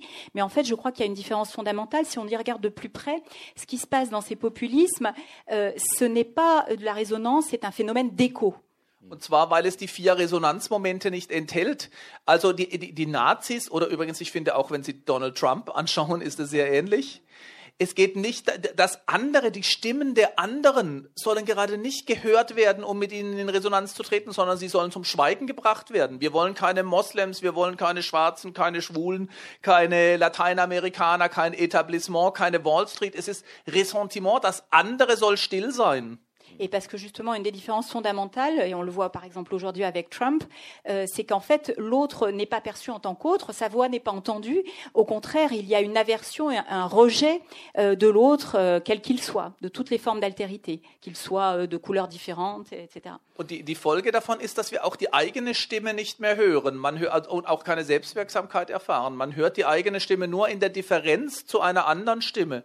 Und deshalb finde ich, äh, Donald Trump hat in seiner Acceptance Speech, als er die Kandidatur für die Präsidentenamt annahm, einen sehr interessanten Satz gesagt. Er hat in einer sehr berühr fast berührenden Passage gesagt, ihr, die niemand hört, ihr, die ihr vergessen seid im Rust Belt in Detroit oder sonst wo, ihr, die niemand mehr wahrnimmt, ich, ich höre euch sozusagen, und dann sagt er, I am your voice. Und das finde ich sehr interessant, weil er sagt nicht, ich gebe euch eine Stimme, sondern ich bin eure Stimme. Ja, das führt auf eine Fusion in diese eine einzige Stimme. Und da ist auch kein transformatives Moment mehr enthalten. Deshalb glaube ich, dieses problematische Seite, die Kehrseite, versuche ich als Echo-Beziehung zu beschreiben. Ja, es ist die Fusion aller Stimmen in eine einzige Stimme, die jede Art von Differenz ausschließt. Aber es gibt keine Resonanz ohne Differenz, deshalb ist es nicht Resonanz. Et l'autre élément qui montre en fait qu'on n'est pas dans une résonance, c'est que précisément, non seulement il n'y a pas l'acceptation de l'autre, il n'y a pas l'acceptation de la différence, mais il n'y a pas non plus le fait d'entendre sa propre voix ou de faire entendre sa propre voix, c'est-à-dire cet euh, élément d'efficacité personnelle. Par exemple, si on considère Donald Trump et son discours d'investiture, euh, lorsqu'il a parlé devant euh, les gens à Detroit, etc., à Détroit, donc qui étaient euh, abandonnés de tous, il n'a pas dit j'entends votre voix ou je vous donne une voix, il a dit je suis, I am your voice, donc je suis votre voix. Et donc il y a en fait une un amalgame, une fusion qui ne qui exclut ce moment d'altérité et qui n'est pas transformant. donc il n'y a pas de transformation, donc on ne peut pas parler de résonance dans ces cas-là, mais seulement d'écho. C'est la différence que j'établis entre les deux ma deuxième question, c'est plutôt euh, de vérifier une, intuition personnelle. Est-ce qu'il nous arrive parfois, vous avez parlé de paysage, d'être dans un paysage, on n'a jamais été, on n'y a jamais été, et on a l'impression d'avoir déjà été là. De même avec, euh, je crois qu'on appelle ça la paramnésie, euh, et de même avec des personnes. On rencontre une personne et on a l'impression de la connaître depuis très longtemps et euh, disons que sur le plan littéraire, une bonne partie de l'œuvre de Proust est fondée justement là-dessus. Ja, ich meine, also Proust ist an diese berühmte Lindenblütenszene, äh, Leclerc, äh, ja, äh, Madeleine, la Madeleine, ja. Äh, c'est bien sûr un, un moment de, de, de, de, résonance biographique et, et, et historique. Äh, et, et, on peut voir de ça que, que, que la résonance est, est zu, zuerst d'abord äh, also physisch und äh, äh, emotional, bevor er erkennt, was eigentlich passiert. Und deshalb glaube ich, Ihr Beispiel, dass wir in einer Landschaft das Gefühl haben, da, ja, diese Resonanzerfahrung ist auch eine Erfahrung des Bekannten, aber es ist immer auch eine Erfahrung der Differenz. Es ist beides. Ja, da begegnet mir etwas anderes. Ich war da noch nie, aber es berührt etwas Bekanntes oder es setzt die zwei in eine Beziehung. Und ja, ich glaube, das sind Reson biografische Resonanzmomente. Mm, il faut, il faut, effectivement y avoir des, des, des, moments de résonance dans ce que vous décrivez, euh, le sentiment de quelque chose de connu. Et effectivement, la résonance, c'est euh, aussi cette, cette, attitude de, de réponse, hein, pas seulement d'une émotion première qui est euh, ce sentiment j'ai déjà vu cette personne, je connais cette personne, mais de réponse également. Oui, j'avais une question. Euh, en vous écoutant, j'avais le sentiment qu'au fond, ce que vous appelez la vie bonne, euh, ce que vous appelez la résonance, c'est se sentir un peu comme chez, chez soi. Et je, house. Et, j'ai repensé à cette phrase de Hannah Arendt qui disait euh, Mon métier, c'est de faire de l'analyse politique, et quand je rencontre quelqu'un qui pense comme moi, J'éprouve alors, elle dit, ein Heimatgefühl. Et puis dans votre ouvrage, un peu après la page 400, il y a un long développement sur la, sur la Heimat. Est-ce que vous pourrez nous dire quelque chose là-dessus Ja, ja, ja. Ja. Ja, das ist eine sehr interessante und sehr wichtige Frage. Ich glaube, dass dieses deutsche Wort Heimat ja, tatsächlich die Idee ist, man kann auch sagen das Versprechen, die Hoffnung, dass es einen Weltausschnitt gibt, einen Teil der Welt, mit dem ich in Resonanz treten kann. Et je crois que c'est vraiment un, concept euh, très important. Cette, euh, ce terme de Heimat, qui est quasiment intraduisible en, allemand, mais disons euh, la mère patrie d'une certaine façon, ou le chez-soi, euh, je crois que c'est l'idée qu'il existe quelque part un fragment du monde euh, qui, avec lequel je peux entrer en résonance. Und, und weil Kinder wie, wie ich versucht habe zu sagen, ich glaube, als Kinder sind wir immer in einer Resonanzbeziehung zu unserer Welt. Und deshalb denken wir häufig, dass dieser Weltausschnitt der ist, den wir in unserer Kindheit erfahren haben.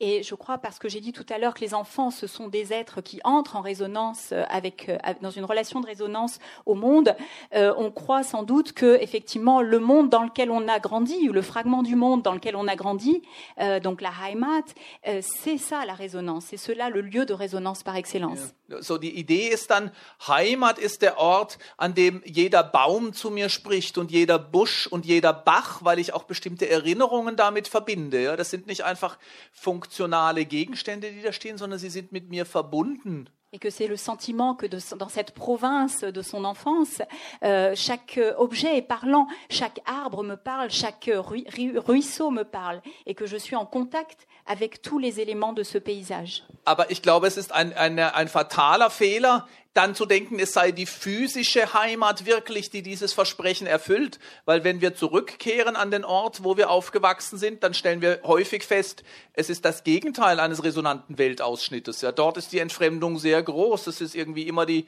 äh, die beengten Verhältnisse, die auch häufig sehr repressiv sind. Mm. Mais je crois que c'est vraiment une erreur de penser que ce lieu, cette province natale, euh, c'est un lieu vraiment euh, physique, concret, euh, parce que si on retourne de fait physiquement dans le lieu dont on est originaire, on va pas faire cette expérience de la résonance en général, mais on va retrouver quelque chose qui va nous sembler plus petit, plus étroit, plus contraignant, éventuellement un milieu dont, on est issu et qui est tout à fait enfin, étroit et qui nous contraint.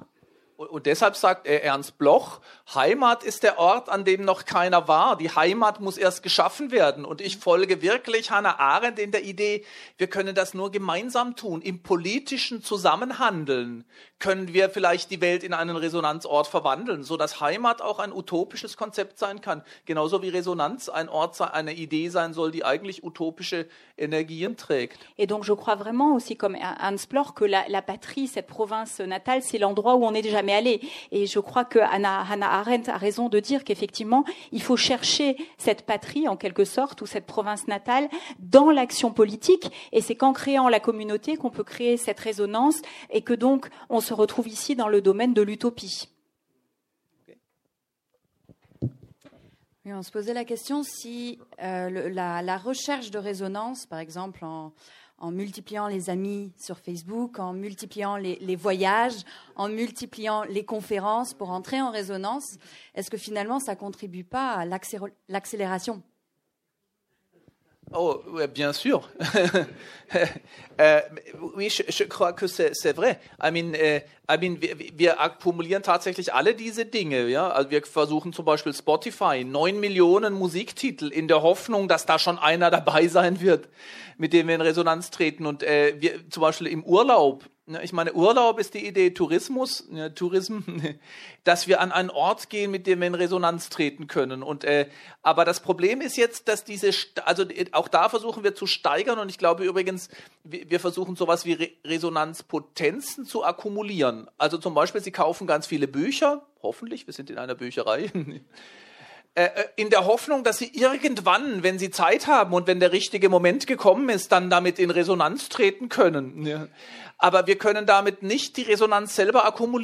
Ne? Alors oui, vous avez tout à fait raison, mais on voit clairement qu'on est dans une logique d'accumulation, hein, accumuler les amis sur Facebook ou accumuler les titres de morceaux, 9 millions de titres sur euh, Spotify. Et, le tourisme, c'est aussi un exemple très marquant. Euh, on va dans un lieu en espérant que là, la, résonance va aussi euh, avoir lieu, mais en fait, on voit bien que dans cette logique, c'est une logique purement accumulative et qu'on ne peut pas euh, provoquer äh, la Résonance de cette façon-là. Und ich meine, sie, ich glaube, sie, es stimmt schon. Wir versuchen sozusagen, indem wir dauernd Resonanz versuchen zu kaufen. Übrigens, äh, übrigens, das ist der Trick des kapitalistischen äh, Systems, ist, dass sie äh, unsere Resonanzsehnsucht in ein Objektbegehren übersetzen. Ja, sie, äh, das, das, ich glaube, das so funktioniert das. Also sie haben die Hoffnung, nein, sie haben das Verlangen, zum Beispiel mit, mit Musik oder einem Ort in Resonanz zu treten.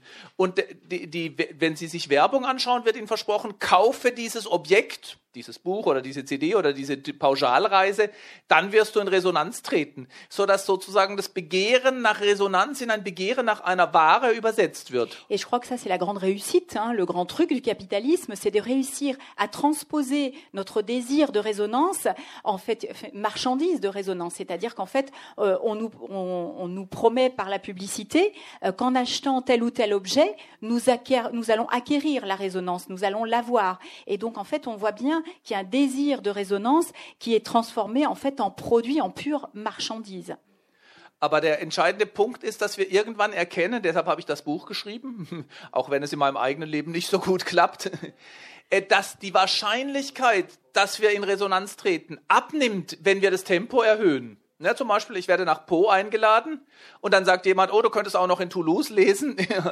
Aber die Wahrscheinlichkeit, dass ich mit Menschen und dem Ort in, in Resonanz trete, wird nicht höher, weil ich zwei Orte besuche, sondern eher niedriger. Ja, und äh, wenn wir das äh, gesellschaftlich realisieren, haben wir vielleicht einen Ausweg. Et euh, je crois que c'est pour ça que j'ai écrit ce livre, c'est-à-dire qu'en augmentant notre rythme de vie, euh, en fait, on, c'est sûr qu'on passe à côté de la résonance. Et euh, bah, par exemple, ça réussit pas forcément très bien dans ma propre vie. Par exemple, en acceptant une conférence à Pau et en même temps en disant ah bah tiens, je pourrais combiner avec une lecture à Toulouse. et, en, y avec l'idée d'entrer peut-être en résonance avec plus de gens, en fait non, je passe à côté. Et je crois que c'est le fait de prendre conscience, et c'est en prenant conscience de ces processus-là qu'on peut avoir une chance euh, d'aller vers la résonance dans sa propre vie. Alors, on s'achemine vers les dernières minutes de, la conférence. Donc, peut-être une dernière question. Euh, vous affirmez dans le livre que vous avez aussi pour objectif de contribuer à, une vie bonne. Et là, vous renouez aussi avec un objectif ancien de la sociologie qui était celui de Durkheim ou de Albion Small, par exemple.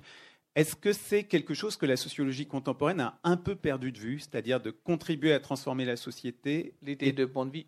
Pardon? Oui, oui, Et l'idée de contribuer à transformer la société et pas seulement de l'analyser, pas seulement de l'étudier. Oui, mais, mais je crois, c'est très intéressant, mais je crois que la sociologie a perdu ça de, de, euh, de vue. Et c'est une, une, une, euh, erreur en deux, en deux en, en, en, en deux, auf beiden Seiten.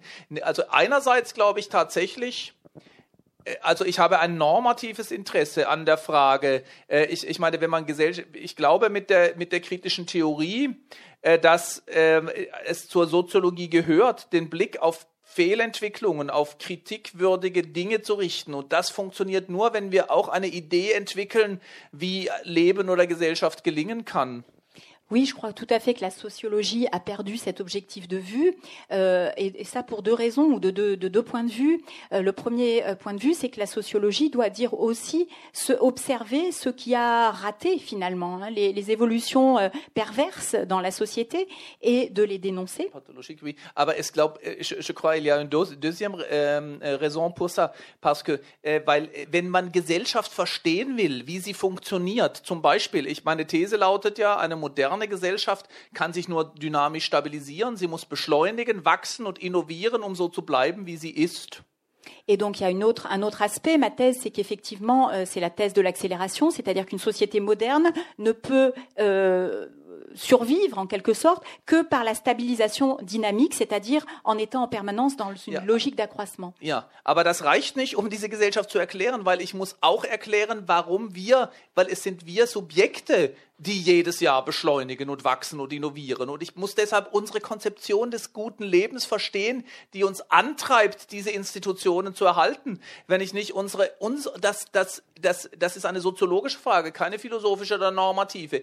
Welches Versprech, welchem Versprechen folgen wir? Wenn wir jedes Jahr Wachstum und Beschleunigung und Innovation äh, erzeugen. Ja, was ist unsere Idee des guten Lebens? Das ist keine normative, sondern eine soziologische Frage. Und ich glaube, die haben wir auch aus den Augen verloren. Ja. Et donc c'est le deuxième aspect, hein, outre le premier aspect euh, normatif, qu'est-ce que la vie bonne Le deuxième aspect, c'est euh, pour que qu'il y ait une société finalement qui soit sans arrêt dans cette logique d'accroissement, il faut d'abord qu'il y ait des sujets, des sujets qui se posent et fait la, euh, qui, qui, se posent la question pourquoi, pourquoi et comment je contribue à euh, pérenniser en quelque sorte cette logique d'accroissement dans la société. Et c'est donc cette question-là qu'il faut se poser, qui n'est pas une question normative, c'est la question effectivement du sujet et des raisons qui poussent le sujet à euh, entrer dans cette logique euh, d'accroissement. Die, die, soziale Energie, die lebendige Energie oder man kann auch sagen die kinetische Energie, die kommt nicht aus den Strukturen und den mhm. Institutionen, die kommt aus uns, aus unseren Hoffnungen und aus unseren Ängsten.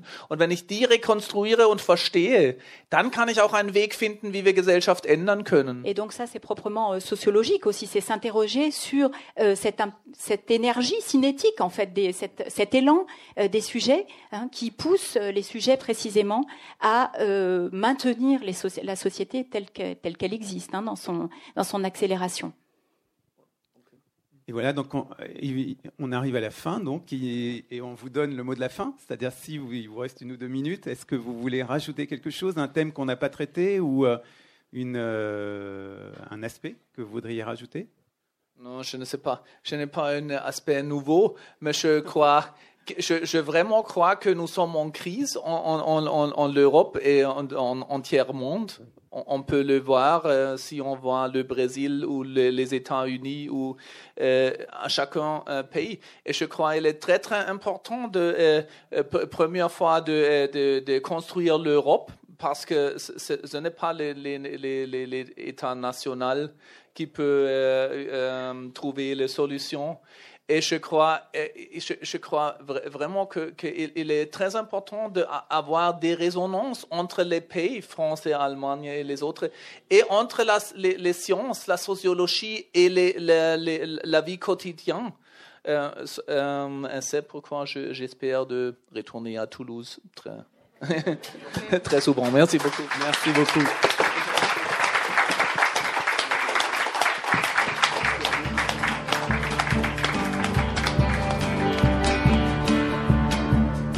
C'était le sociologue et philosophe Hartmut Rosa à la librairie Ombre Blanche, mardi 13 novembre 2018, autour de son livre Résonance, une sociologie de la relation au monde aux éditions La Découverte. Chez ce même éditeur, Hartmut Rosa a aussi fait paraître Accélération, une critique sociale du temps en 2010 et Aliénation et accélération vers une théorie critique de la modernité tardive en 2012.